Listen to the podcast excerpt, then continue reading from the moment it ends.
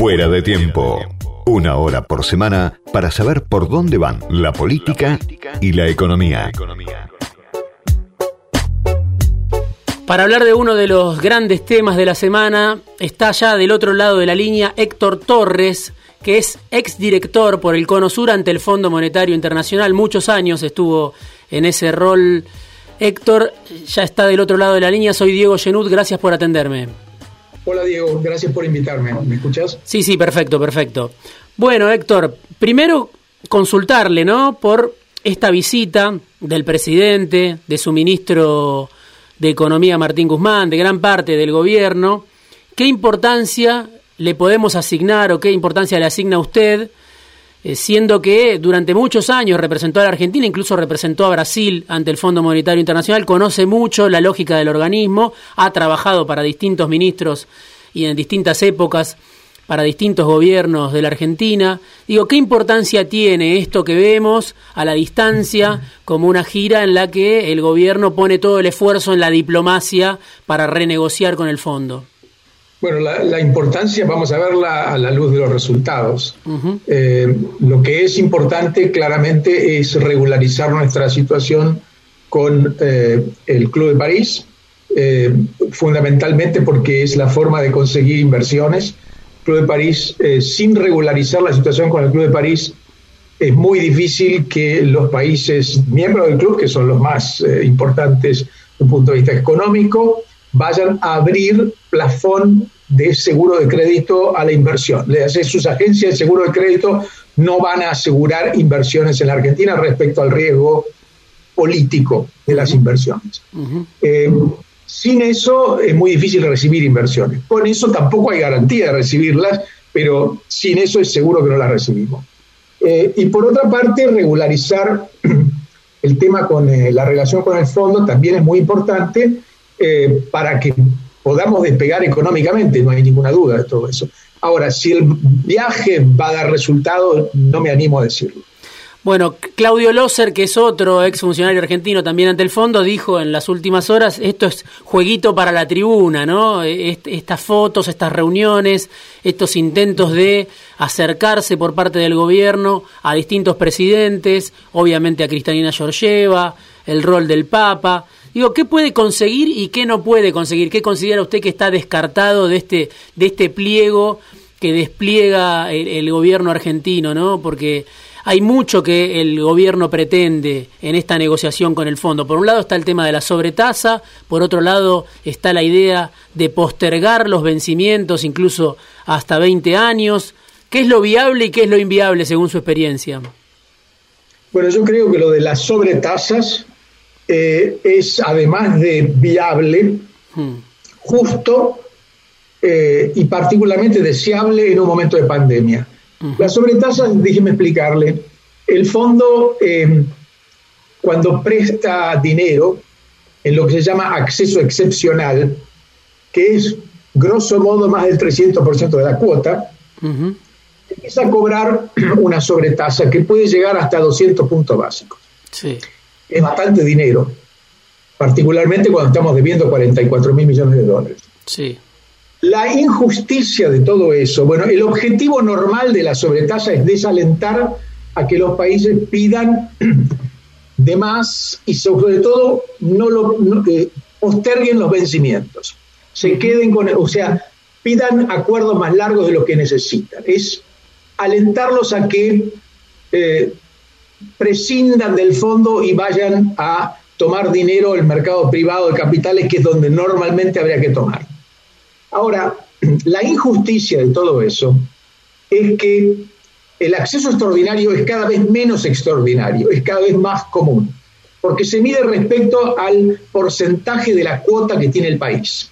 Y como las cuotas en el Fondo Monetario no se pueden aumentar como se deberían aumentar para seguir más o menos como sigue creciendo el producto, fundamentalmente porque los europeos, también Estados Unidos, también Japón, pero fundamentalmente los europeos se niegan a aumentar esas cuotas. Se niegan a aumentar esas cuotas porque no quieren perder poder relativo en el Fondo Monetario. Entonces es muy injusto que no me permitan aumentar mi contribución a ese pool internacional de recursos y después me penalicen porque yo pido más del 300%. Esa es la primera injusticia. La segunda injusticia tiene que ver con la pandemia. Estamos en el medio de una situación muy excepcional en la cual es normal que los países pidan asistencia al Fondo Monetario, particularmente los países que no pueden emitir moneda internacional, porque los que emiten euros, los que emiten dólares, los que emiten yens o los que emiten yuans o libras esterlinas pueden emitir sin ningún tipo de problema, ni siquiera un riesgo inflacionario. Bueno, ahora hay un pequeño riesgo inflacionario. Pero los que no emitimos eso, no tenemos esa, esa, esa facultad. Con lo cual, lo que está pidiendo el presidente Fernández y el ministro Guzmán respecto a las sobretasas es deseable económicamente y además es justo. Y además yo creo que eso lo puede conseguir, lo podemos conseguir. No es que Georgieva se lo va a dar inmediatamente, por más que probablemente ya esté de acuerdo. Eso depende de, la voluntad política que, requiere una decisión con un 85% de apoyo en el, Fondo Monetario. Bien, y algo más, Héctor, que le quiero preguntar, porque ¿en qué medida la asunción de Georgieva, que, que según Guzmán es, es casi una oportunidad histórica para la Argentina, incluso para el propio fondo, puede representar un cambio, ¿no? Porque venimos de un crédito descomunal, como usted creo que lo mencionaba, 44 mil millones de dólares, que excedía por mucho, obviamente, la cuota que, que Argentina tenía permitida. Y Guzmán dice, el presidente también lo dice, el fondo tiene responsabilidad en ese préstamo porque se sabía que no lo iba a poder devolver la Argentina. Mi pregunta es, ¿en qué medida esta asunción de Georgieva, que aparece como cercana a algunos postulados que defiende el gobierno argentino, algunos postulados que defiende el Papa Francisco, a cierta, incluso podríamos llamarlo, heterodoxia, la llegada de, de Georgieva por un lado y la pandemia por el otro, pueden generar políticas distintas a las que conocemos de toda la vida, del fondo, más ligadas a, la ortodoxia, o estamos ante el mismo fondo de siempre, ¿no? ¿Hay una posibilidad de un nuevo fondo, como alguna vez lo llamó Fernández, o a la hora de los bifes nos vamos a encontrar con la misma política de siempre? Eh, hay una respuesta matizada. Yo mm. creo que eh, la elección de Cristalina Georgieva es algo muy importante y muy positivo. Particularmente, eh, creo que eh, tiene un perfil muchísimo más adecuado para el momento que el que tenía su predecesora, Christine Lagarde. Eso es muy importante. Ahora, una institución como el Fondo Monetario no depende solo de la directora gerente, depende también de los países que tienen más eh, peso en sus decisiones. De modo que es como un gran transatlántico. Los virajes son lentos. Ahora, evidentemente está virando, y yo creo que está virando en la buena, en la buena dirección. Ahora, más allá de eso, tampoco nos engañemos. Hay muchas cosas que nosotros, seguramente el fondo nos va a pedir, que en realidad, aunque el fondo no nos la pidiera, nosotros deberíamos hacerla. Sí, Guzmán, dice, yo soy el que, el que quiero reducir subsidios, no es que me lo pide el fondo, lo quiero reducir yo, los subsidios energéticos puntualmente, que fue una discusión muy fuerte y muy intensa y pública últimamente en el frente de todos, ¿no? Y yo creo que tiene razón, pero más allá de eso, hay un problema más estructural que tenemos nosotros. Y el, el, acuerdo que Guzmán está tratando de negociar, o quisiera negociar en todo caso, no sé si lo está haciendo, el acuerdo de facilidades extendidas, que es para hacer reformas estructurales, creo que es precisamente lo que nos hace falta. Mire, nosotros como país tenemos, eh, en, en 1970 teníamos aproximadamente la mitad de la población que tenemos ahora, un poco menos. Pero en esos años que se duplicó la población, la cantidad de empleados en, formales en el sector privado se mantuvo estable. Lo que creció fue el desempleo, el empleo informal fundamentalmente, y también el empleo público, incluyendo el municipal y provincial. Con eso no hay ninguna posibilidad de estabilizar un presupuesto, porque lo que hace falta es que ingrese más dinero al ANSES. A eso le agrega el envejecimiento poblacional y realmente no, no, no se puede estabilizar el presupuesto, que es absolutamente indispensable, simplemente aumentando un impuesto o bajando un gasto o sacándole un poquito a los jubilados respecto a la fórmula de, actualización. Héctor, sobre los derechos especiales de giro le quiero preguntar porque también la semana pasada desde el Senado el bloque de senadores oficialistas pidió que esos derechos especiales de giro que ahora habilita el fondo a instancia yo creo de la administración Biden se destinen al gasto COVID, se destinen a financiar la emergencia y Guzmán todo indica lo que quiere hacer es tomar esos derechos especiales de giro, 4.350 millones de dólares, para pagarle al fondo los vencimientos de septiembre y diciembre. ¿Se pueden usar esos derechos especiales de giro con otro destino que no sea pagarle al fondo o hay impedimentos legales para eso? No, no hay ningún impedimento. En cuanto se emiten esos derechos especiales de giro, entran las reservas y es una decisión nuestra en qué se va a usar.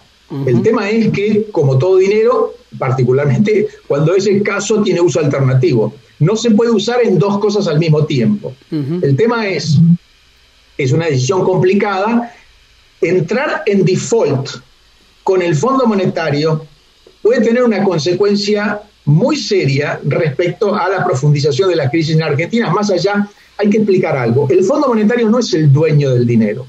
El dueño del dinero son los países que aportan el dinero al Fondo Monetario. Cuando un país entra a un default con el Fondo Monetario, los países que tienen una, una cuenta acreedora con el fondo cobran menos intereses y los países que toman dinero del fondo porque lo necesitan, caso nuestro, Egipto, Pakistán, pagan más intereses al fondo.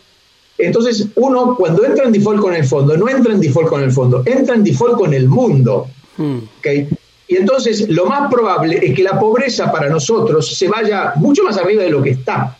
O sea que la decisión es complicada.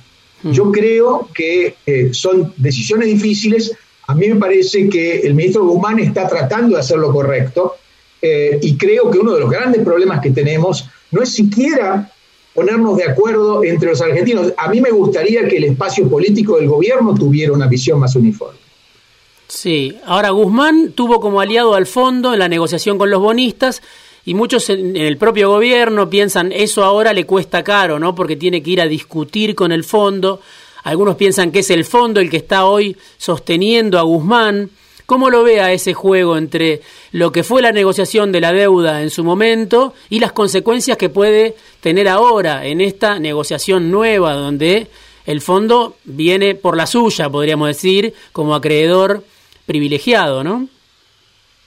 Bueno, yo, yo creo que Guzmán en eso se equivocó. Eh, mm. Yo creo que Guzmán tendría que haber empezado al revés de lo que empezó. Mm. Él decidió empezar por negociar con los acreedores privados. Mm. Lo normal cuando un país tiene una situación en la cual no puede hacer frente a sus pasivos. Uno de los pasivos es con el acreedor privilegiado, como, como bien usted dice, con el Fondo Monetario. Lo normal es empezar con un programa económico consensuado internamente con las fuerzas vivas que se pueda consensuar lo más fuerte posible antes de negociarlo con el Fondo Monetario, antes de pedirle al fondo el financiamiento de ese programa.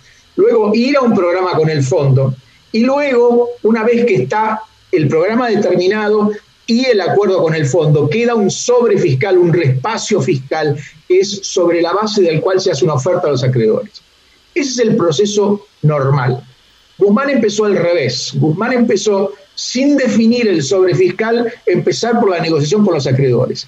La negociación con los acreedores llegó a buen puerto, pero no pasó nada, el mercado lo ignora, eh, porque simplemente el mercado sabe que nos falta la negociación con el acreedor principal y privilegiado, el primero de la fila. Entonces, la verdad, a mí me parece una pérdida de tiempo y una pérdida de reservas, porque perdimos muchas reservas eh, parando, eh, digamos, en esa, durante esa negociación. Hoy tiene que desandar todo rápidamente y se vienen las elecciones encima. Esto me parece que fue un error. Ahora, eso ya está hecho, ya no se puede cambiar.